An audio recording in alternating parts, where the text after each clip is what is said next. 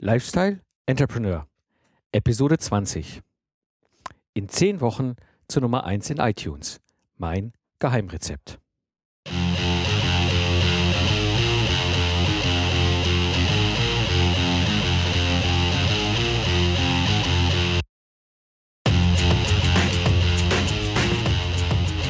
Wow, danke, ihr seid total wahnsinnig. Ein riesen Dank an die Hörer-Community. Mich erreichte nämlich vor drei Tagen, also heute ist 15. September 2004, vor drei Tagen erreichte mich abends eine Mail von Rolf Klassen und äh, Rolf ist ein Podcaster-Kollege. Er sendet den Markenpod und IP Fridays und auch Hörer hier vom Lifestyle Entrepreneur. Und er schrieb mir, Hallo Mike, ganz herzlichen Glückwunsch zum Raketenstart mit deinem neuen Podcast und der Nummer 1 im Bereich Wirtschaft von iTunes und Nummer 4 insgesamt. Wow, Hut ab, finde ich geil. Ich kenne einen Promi. Zwinker. Ja, äh, ich, ich konnte es nicht glauben. Ähm, ich nach zehn Wochen, ich habe da erstmal selber nachgeguckt und äh, allein das, äh, was ich da gesehen habe, ist eine riesen Motivation für mich weiter äh, zu machen und habe dann auch bei iTunes schon die ersten Feedbacks gesehen. Und zwar zu Personal Kanban schreibt SW Fischer, der Podcast hat von einem Tag auf den anderen meine, ganzen meine ganze Aufgabenorganisation verändert. In zwei Stunden waren alle To-Dos neu eingruppiert ähm, und es trat spontane Entspannung ein. Ein echter Durchbruch und dabei so einfach. Wirklich empfehlenswert. Und der Habit Coach schreibt, sehr hilfreich für einen jungen einen jungen Podcast gab es schon viele hilfreiche Folgen. Sehr empfehlenswert. Ich freue mich darauf, wie es weitergeht. Und auch riesen Dank für diese Feedbacks hier zum Lifestyle Entrepreneur. Und äh, ach ja, ich habe ja ganz vergessen, euch zu begrüßen. Ja, herzlichen, herzlich, herzlich willkommen hier zum Lifestyle Entrepreneur.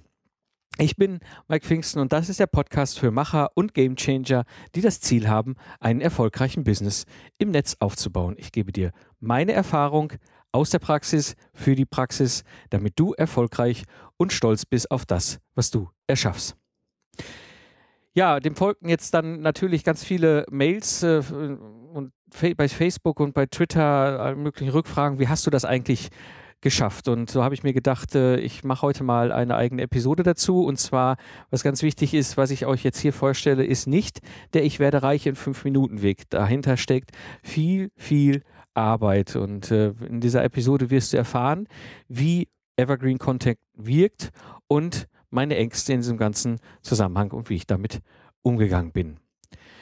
Die Episode ist so aufgebaut, dass ich zwei Themenschwerpunkte heute beleuchte. Das eine ist eben, ist es so schwierig, in iTunes äh, Nummer eins zu werden? Und die, der zweite Schwerpunkt ist eben, wie habe ich das geschafft? Also wo ich konkret auf die Dinge eingehe, ähm, was ich halt gemacht habe. Gut, kommen wir mal zum Themenschwerpunkt Nummer eins. Ist es wirklich so schwierig? Wir müssen uns mal überlegen, iTunes ist die, ein, unter den Top 3 der Suchmaschinen. Ich hatte das ja schon in dem Blogpost ähm, Social Media ist Quatsch, die, Hörer, die Wege des Hörers mal beschrieben. Und zwar ist es so, dass eben es drei große Suchmaschinen gibt im Netz. Google ist das, was denke ich jeder kennt. Die zweitgrößte ist YouTube und die drittgrößte ist iTunes. Und ähm, das einfach sich bewusst zu machen, bei iTunes so nach vorne gepusht zu werden, ist ein Weg, ein harter Weg Arbeit und es ist mit Sicherheit nicht einfach. Was aber wichtig ist zu verstehen, es gibt einen deutlichen Unterschied, wenn wir uns mit iTunes beschäftigen. Und zwar so die größte Verlockung, gerade wenn ein neuer Podcast ins Leben gerufen wird und in iTunes auftaucht, ist so diese Kategorie neu und erwähnenswert. Und äh, ich sehe mal viele, die sagen, ja, hier neu und erwähnenswert und so weiter. Ich persönlich äh, gebe da für mich selber mein Podcast nichts drauf, denn neu und erwähnenswert ist so, wie ich Apple und iTunes verstehe, im Grunde jeder, der einen Podcast einreicht und ein wenig Abruftraffic hat, äh, wird schon direkt unter neu und erwähnenswert aufgeführt. Viel interessanter ist das, wirklich in die Top-Kategorie der gewählten Nische für den Podcast zu kommen oder wirklich sogar unter den Top-Podcasts, wie es mir gelungen ist, ähm, eben entsprechend äh, gesehen zu werden, gelistet zu werden, das ist ein Riesenunterschied. Und dahinter steckt, es ist eigentlich nicht schwierig, denn dahinter steckt eine entscheidende Handlung und zwar, es ist nur konsequente Arbeit. Mit drei Themenfeldern, Nische und Positionierung, Evergreen Content und Leidenschaft und Ausdauer. Und ja, da werde ich mal so ein bisschen drauf eingehen, jetzt hier im, im zweiten äh, Teil, zweiten Themenschwerpunkt, den ich abhandle, und, und zwar, wie habe ich es geschafft? Und wie gesagt, das ist hier alles aus meiner Sicht, mein Weg, meine Erfahrung. Es gibt viele verschiedene Wege, das zu schaffen. Ich kenne durchaus auch andere Podcaster, die andere Wege gegangen sind, aber das sind so meine, meine Gründe, warum äh, ich aus meiner persönlichen Sicht eben diesen Weg geschafft habe und äh, in zehn Wochen es wirklich von null in Nummer eins in iTunes ja, bekommen habe, den ganzen Podcast dahin gebracht habe. Gut. Grund Nummer eins. Handeln macht erfolgreich. Viele Menschen erlebe ich so, die, die verharren irgendwie im Zögern. Also das darf ich nicht, das kann ich nicht, das geht jetzt nicht. Äh, oft auch so verbunden mit, das ist ein viel zu großes Risiko.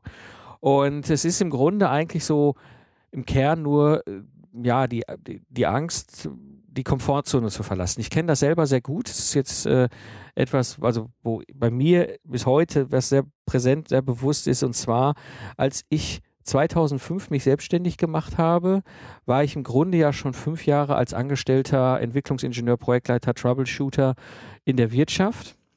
Und ich habe gutes Geld verdient. Also selbst für die damalige Zeit habe ich ein Jahresbrutto über 80.000 Euro gehabt, was okay war. Damit konnte man gut leben. Und äh, dann plötzlich stand ich da. Ich hatte mir selber eigentlich im Grunde schon, schon damals ja mit 16, 17 gesagt, ich mache dich selbstständig. Habe dann für mich entschieden, okay, ich will fünf Jahre in die Wirtschaft gehen als Angestellter um das äh, Grüne hinter den Ohren wegzubekommen, ein Netzwerk aufzubauen und dann im Sommer 2005, also genau fünf Jahre nach Abschluss des Studiums, in die Selbstständigkeit zu gehen. Und dann rückte so eben der entscheidende Tag meiner Kündigung immer näher und ich saß dann wirklich da und habe meine Kündigung geschrieben und dann sitzt man davor und hat das Papierstück unterschrieben und denkt so, ist es richtig? Was kommt danach? Puh, und das ist halt wirklich, also es ist schon auch, ich habe ein paar Tage nicht gut geschlafen. Also das war etwas, wo ich wusste, ich verlasse so dermaßen weit meine Komfortzone, weil es überhaupt keinen gibt, der dir sagt, was passiert danach. Und ähm, im Grunde können wir nur durch Handeln dem Ganzen entgegentreten. Und wie können wir dem Ganzen begegnen? Ich glaube, da gibt es so drei wirkliche Schlüssel, Dinge, die bei mir gut funktionieren.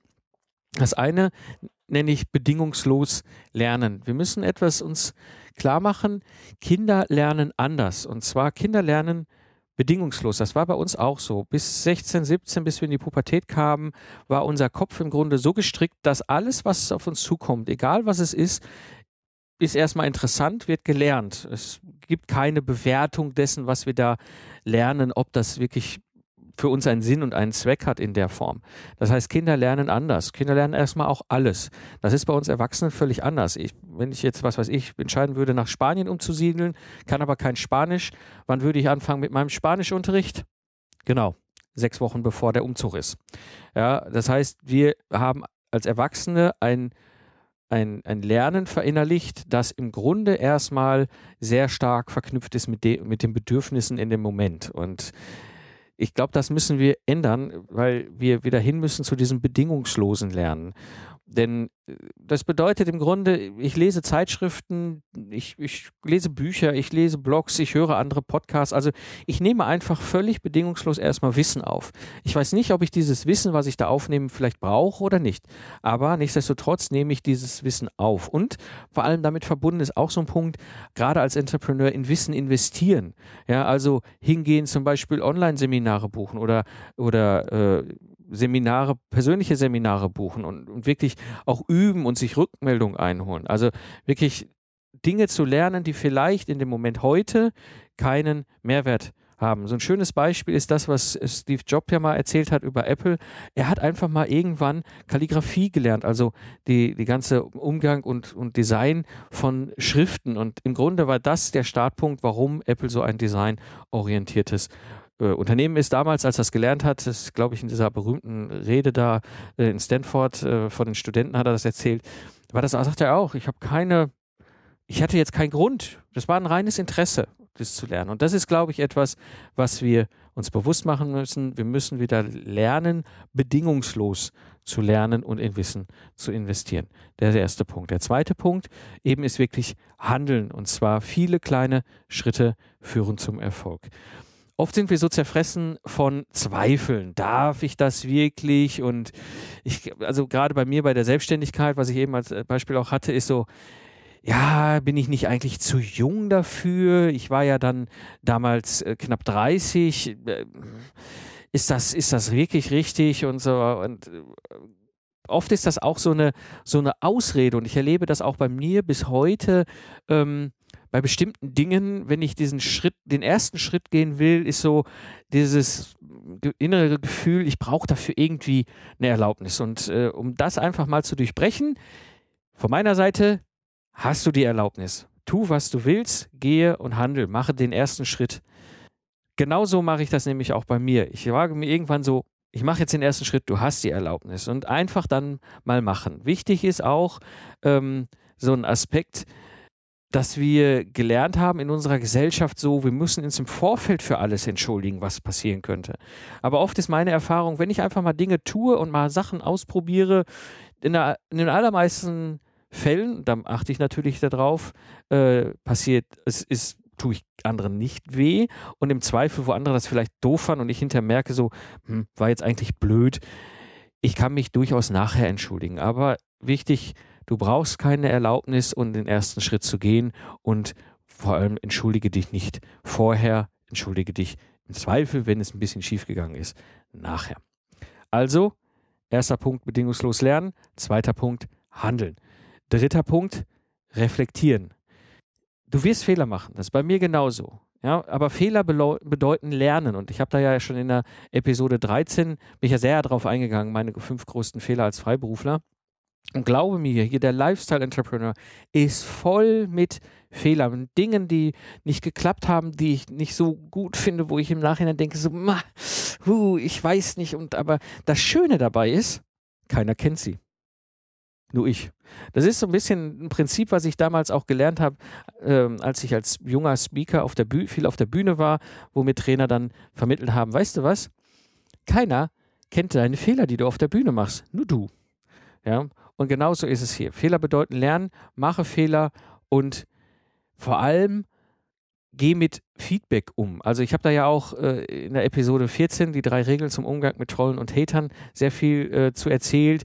Auch der Umgang mit Feedback ist da beim Reflektieren äh, wirklich ein Thema, was wichtig ist. Nehme ich dieses Feedback an oder lehne ich dieses Feedback innerlich für mich ab? Und was mir dann oft sehr geholfen hat, wenn es sehr emotionale Dinge waren, waren wirklich lange Jogging-Etappen, wo ich anderthalb Stunden am Stück joggen gehe. Was mir persönlich zum Beispiel auch sehr hilft, ist eben mein, mein eigener Audio, mein eigenes Audiotagebuch auf das Leben. Das ist ein eigener Podcast, den ich in die Welt gesetzt habe. Die letzte Episode habe ich äh, letzte Woche veröffentlicht, also dann jetzt hier September äh, 2014 eine Episode, wo ich auf 1350 Metern äh, in der Schweiz in den Alpen herumstiefel nach einem Workshop und äh, einfach mal so äh, meine Gedanken kreisen lasse. Äh, mit Sicherheit bis heute die höchste Episode, die ich als Podcaster je äh, gesendet habe.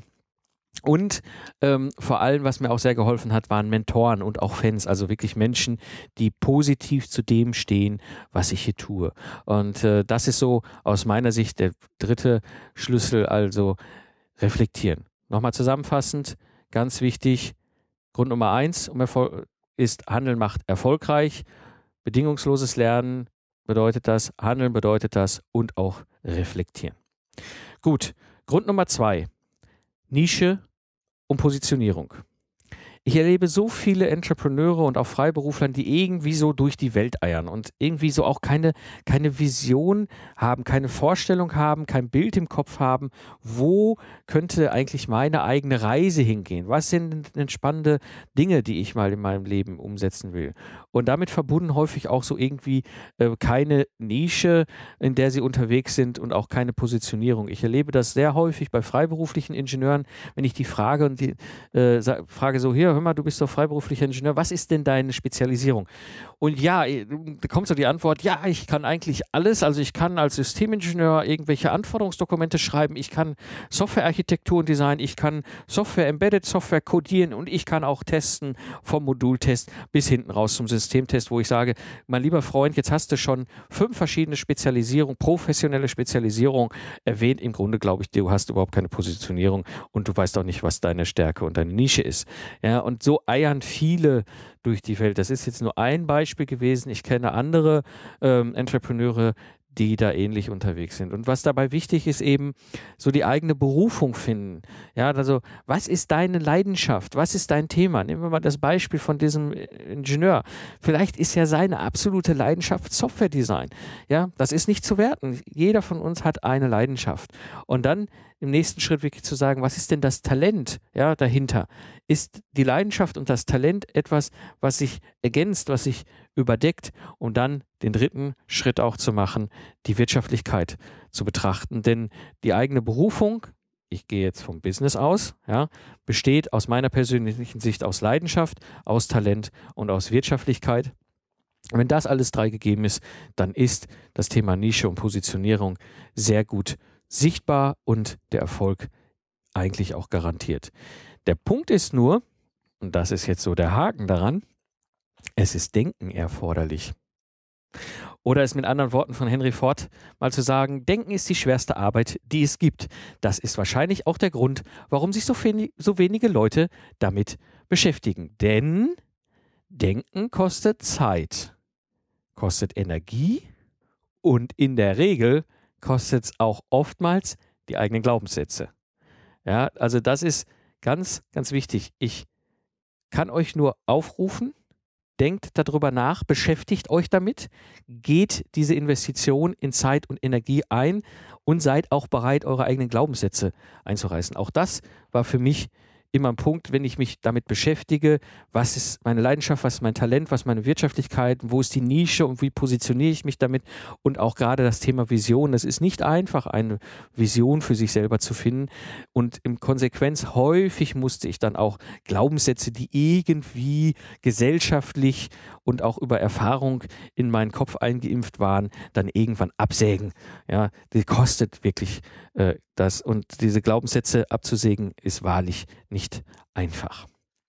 Was mir sehr geholfen hat, ist wirklich die Beschäftigung mit mir und meinen eigenen Wünschen und auch mit, mit Beschäftigung mit der Zielgruppe, also mit Menschen, mit denen ich mich gerne umgebe, mit denen ich wirklich gerne äh, zu tun habe was auch sehr schön ist, ist die Beschäftigung mal mit Zahlen und Fakten.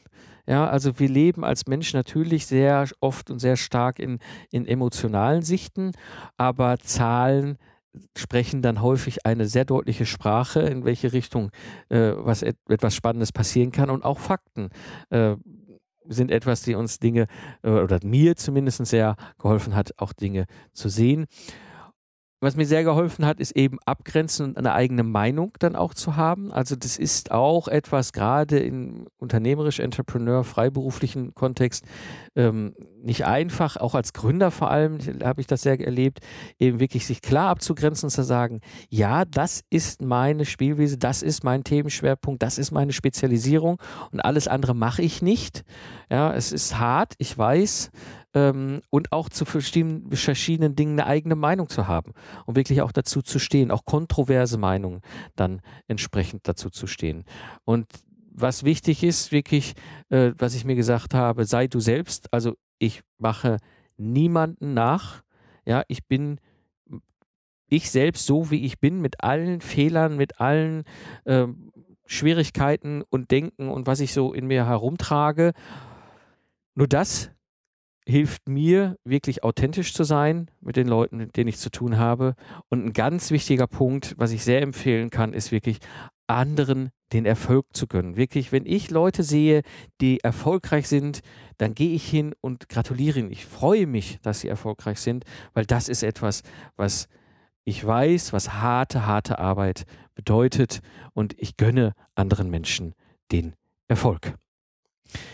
Ja, das war so Grund Nummer zwei, Nische und Positionierung. Und Grund Nummer drei, dranbleiben entscheidet. Ganz ehrlich, das ist hart und es gibt da so wirklich die härtesten Gegner, die einen versuchen rauszu rauszubringen aus dem Ganzen. Es gibt im Grunde zwei Themenfelder. Das eine ist das eigene Umfeld. Oft kommt so die Sinnfrage auf mich zu. Ja, macht das denn Sinn? Was für einen Sinn hat das eigentlich? Ähm, wo ich dann auch immer davor stehe und sage, kann ich eigentlich auch teilweise nicht gar nicht so richtig beantworten, diese Sinnfrage. Die oft dann aber auch verbunden ist immer so mit der netten zweiten Frage, verdienst du damit denn überhaupt Geld? Ja, und dann oft abschließt so mit der Antwort, mach was Vernünftiges. Ja, das ist ein harter Gegner. Also wenn Menschen, auch Menschen, die du liebst, Menschen, die in deinem Umfeld unterwegs sind, Menschen, die du magst, ja, eben mit diesen Punkten kommen, ja, äh, das ist schon hart und dann ist es auch echt schwer dran zu bleiben. Genauso ist das auch mit der Community. Gerade wenn du so einen Podcast aufbaust und eine Community sich entwickelt, über die Community kannst du dich auch leicht ablenken lassen, also sowohl was Inhalt angeht, wie auch Positionierung. Weil das ist ein scharfer, scharfer Grad, auf dem wir uns da bewegen. Wir fangen ja an mit so einem Podcast und, und haben eine klare, also wirklich viel, ich habe viel, viel Arbeit hier bei dem Podcast in das ganze Thema Nische und Positionierung und Zielgruppe äh, gepackt, sodass mir völlig klar ist, für wen ich hier sende, welchen Inhalt ich hier sende und welche Positionierung der Podcast hat. Und es ist dann, gerade wenn Leute im Positiven Feedbacks auf einen zukommen, wirklich so, dass, man, dass, dass wir uns leicht ablenken lassen und vielleicht wegkommen vom Inhalt oder von der Positionierung. Auf der anderen Seite haben wir aber auch den Spagat dabei, eben zu, drüber nachzudenken, ist das, was ich was ich mache, vielleicht auch noch, ist eine Feinjustierung notwendig. Also auch immer äh, damit beschäftigen. Das ist häufig so verbunden damit, dass vor allem, und das ist auch meine persönliche Erfahrung in mehreren Podcast-Projekten, äh, das negative Feedback kommt immer zuerst. Ja, also geh nicht davon aus, dass das Erste, was auf dich zukommt, die positiven Feedbacks sind, sondern das Erste, was in der Regel auf dich zukommt, werden die negativen Feedbacks sein. Und ich möchte mir, dir mal ein schönes Beispiel geben, was sich so in genau dieser letzten Woche passiert hat.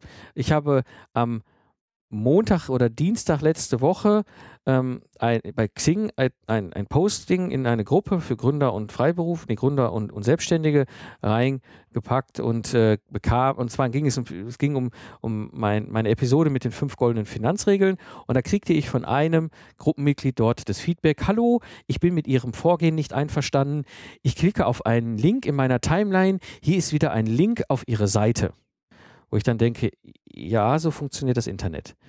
Dann geht es weiter mit, und auf Ihrer Seite habe ich dann 45 Minuten Zeit, mir Ihre Finanzregeln anzuhören. Eine schriftliche Kurzversion ist nicht angedacht. Ja, richtig, das ist ein Audiopodcast. Kann ich gut verstehen. Eine schriftliche Kurzversion wird es hier geben, aber das ist ein Heidenaufwand, vor allem auch ein finanzieller Heidenaufwand. Das war bisher nicht bei mir so vorgesehen, aber es ist einfach das, was mir durch den Kopf ging. So, dann der nächste äh, Satz, Absatz war, Sie zitieren aus einigen Werken, von denen ich die Hälfte kenne. Denken Sie, dass einer der vier genannten Autoren 45 Minuten seiner Lebenszeit opfert, ohne über einen Elevator-Pitch vorher aufgeklärt worden zu sein. Da saß ich dann davor und dachte so, Verstehe ich nicht. Wieso soll ich jetzt vor vier genannten Autoren pitchen? Ich habe den Hinweis gegeben, dass das Bücher sind, die ich gelesen habe und die ich für sehr nützlich halte. Gut, und dann abschließend kam nochmal der, Absatz nur zur Info. Das ist meine Sicht der Dinge. Ich werde mir den Audiostream nicht anhören. Genauso mache ich es mit Webinaren. Grüße. Wo ich denke, ja, ist doch völlig okay, ist doch legitim. Keiner zwingt irgendein zu irgendwas. Auch ich zwinge niemanden dazu, einen Audiopodcast zu hören. Ähm, noch mehr schmunzeln musste ich dann über das zweite Feedback, was dann von einem kam. Regel Nummer eins, gib weniger, als du ausnimmst. Ich denke, ja, wenn das so einfach wäre, hätte ich ja diese Episode nicht senden müssen. Aber ich saß dann davor, wirklich gedacht so, hm, ja, da kommt jetzt ein sehr negatives Feedback, was das Zeug auch teilweise runtermacht, was ich da sende. Ja, und dann saß ich da so Anfang der Woche und dachte, ja gut, ja, habe ich ja in der Episode mit den Trollern und Hatern besprochen, reagiere ich jetzt darauf, reagiere ich darauf nicht, aber egal, weitermachen. Und dann kam nach diesem emotionalen Tiefpunkt letzte Woche ein absoluter emotionaler Höhepunkt. Einen Tag später tauchte bei T3N, ähm, das ist ein Magazin im Internet für äh, digitale Pioniere, Pioniere einen Artikel auf und zwar acht geniale Podcasts für Gründer, Entrepreneure und Webworker, wo sie eben auf Podcasts eingehen. Ich habe den Link in die Show Notes und da haben sie an zweiter Stelle den Lifestyle Entrepreneur erwähnt. Seit Mai 2014 berichtet Entrepreneur und Speaker Mike Pfingsten von seinem, äh, in seinem Podcast Lifestyle Entrepreneur über seine Erfahrungen und Learnings aus dem Bereich Unternehmensgründung. Äh, in wöchentlich zwei Episoden greift er primär Bereiche Freiberuflertum, Produktivität, Marketing und Kommunikation auf und dann verweisen sie auf den Podcast sowohl auf die Seite wie auch in iTunes.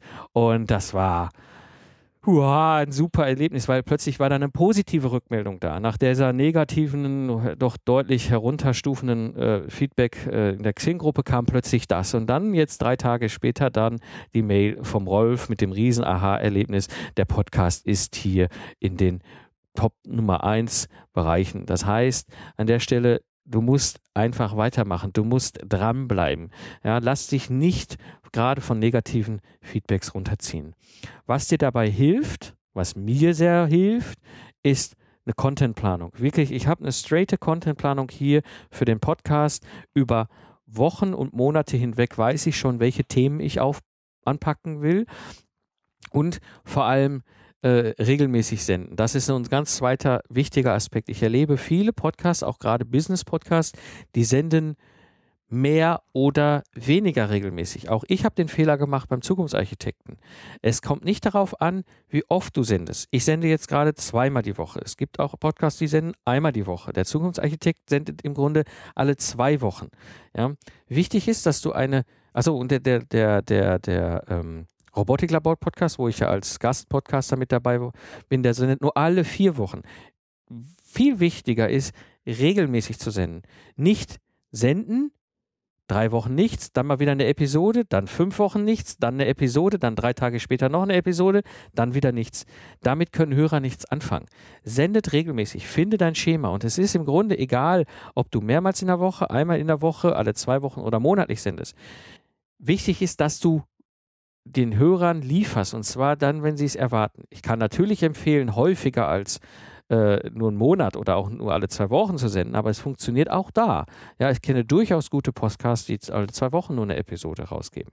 Denn wenn ihr regelmäßig sendet, wenn ihr regelmäßig Episoden rausgebt, dann baust du unglaublich Vertrauen auf und vor allem packe den Evergreen Content nach vorne. Evergreen Content bedeutet, das ist äh, Inhalt, der auch noch in Jahre oder der Jahre später auch noch wertvoll ist. Ja, ähm, viele machen so diese Marketing-News-Geschichten, aber mit Marketing-News bringt, also was, was habe ich sechs Monate später davon, wenn ich Marketing-News inhaltlich in der Episode ver verarbeitet habe? Das interessiert ja gar keinen mehr. Es gibt durchaus Episoden, ähm, auch vom Zukunftsarchitekten, die sind schon zwei Jahre alt und ich kriege Feedbacks von den Hörern, die sagen, wow, endlich mal auf den Punkt gebracht.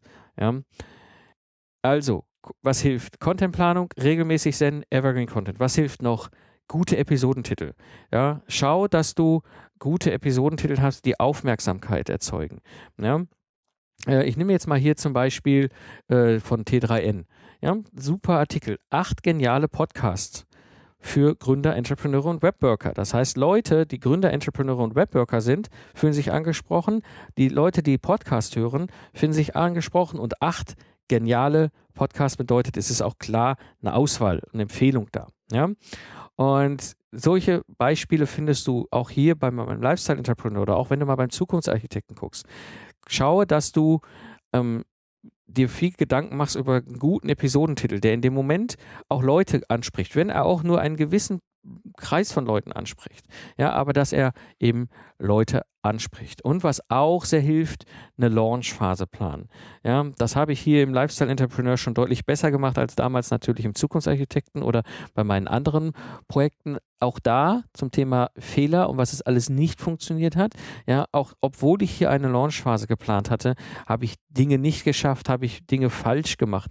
Ja, aber ich habe sie diesmal eingeplant und ich muss ehrlich gestehen, meine Launchphase war eigentlich länger geplant als zehn Wochen. Ich hatte eigentlich mehr mit sechs Monaten gerechnet um dann vielleicht bei iTunes mal in ein Top 10 Ranking zu kommen. Ja, das sind aus meiner Sicht so die drei Gründe, warum ich es geschafft habe. Grund Nummer eins, Handeln macht erfolgreich. Grund Nummer zwei, Nische und Positionierung. Und Grund Nummer drei, das Dranbleiben entscheidet. Ja, fasse ich das nochmal zusammen. Also, ich kann dir nur empfehlen, arbeite, arbeite, arbeite an der Positionierung und am Evergreen Content. Denn dieses Dranbleiben wird es am Ende machen. Und ganz, ganz wichtig, wie ein guter Freund von mir immer sagt, viele kleine Schritte sind kein Verrat am Ziel. Wenn dir die Episode, wenn dir der Podcast gefällt, würde ich mich natürlich sehr freuen, wenn du ihn in iTunes bewertest, ehrlichen Bewertungen. Und äh, wenn du sowieso dabei bist, denke ich mal, du hörst auch andere Podcasts und für uns Podcaster ist es ein riesen Dankeschön, wenn Hörer in iTunes eine ehrliche Bewertung, ein Feedback zurückgeben.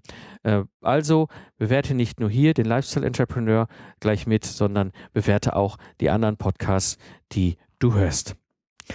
Ja, das war die heutige Episode des Lifestyle Entrepreneurs. Ich bin Mike Pfingsten und ich danke dir fürs Zuhören. Ich wünsche dir eine schöne Zeit, lach viel und hab viel Spaß, was auch immer du gerade machst. So sage ich Tschüss und bis zum nächsten Mal beim Lifestyle Entrepreneur.